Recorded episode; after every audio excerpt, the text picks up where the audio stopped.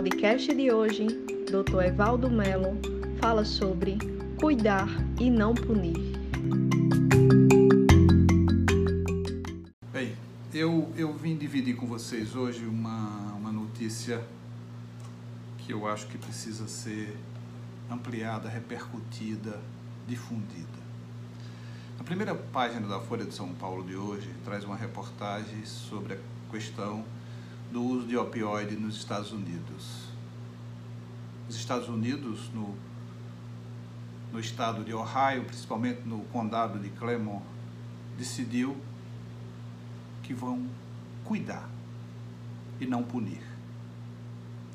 As pessoas que são presas, é, as pessoas que são vítimas de overdose, vão receber uma visita da polícia junto com dois ou três consultores que vão abordar a pessoa que sofreu a overdose no sentido de que existe uma possibilidade delas se cuidarem. Lá foi proibido a, a internação involuntária e a abordagem é feita no sentido: se você quiser se cuidar, nós podemos te ajudar.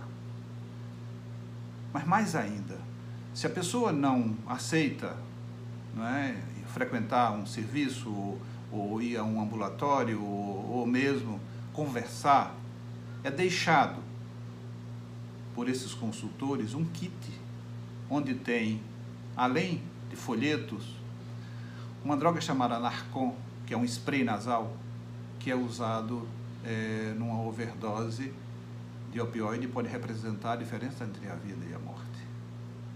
É importantíssimo que os Estados Unidos tenha descoberto isso, mesmo que sendo depois de tanto tempo. Esta é uma ação de redução de danos. Evidentemente que está envolvido aí também a questão da descoberta pelos Estados Unidos o quanto é caro prender, o quanto é caro punir e o, os gastos com, com, com os, os dependentes de opioides estavam absolutamente insuportáveis. Mas mais do que isso, 700 mortes no curso de dois anos, pressionaram as autoridades para mudar a sua política. Então eu venho é, dizer para vocês, leiam essa reportagem, é muito interessante. Porque inclusive tem dentro da reportagem, a capa é uma moça com um bebê, com uma, uma criança, porque é, as mulheres grávidas que eram separadas após o parto das suas crias, das, dos seus filhos, hoje eles têm um programa específico para mulheres grávidas, para ficarem em um albergamento conjunto, cuidando do processo de maternagem e de cuidado com a criança. Programa parecido com o que nós temos aqui em Recife, no Atitude, mas é uma, uma notícia alvissareira.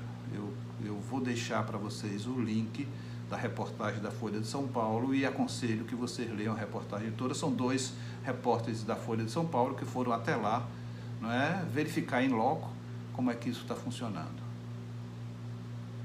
Afinal de contas, é a redescoberta da redução de danos.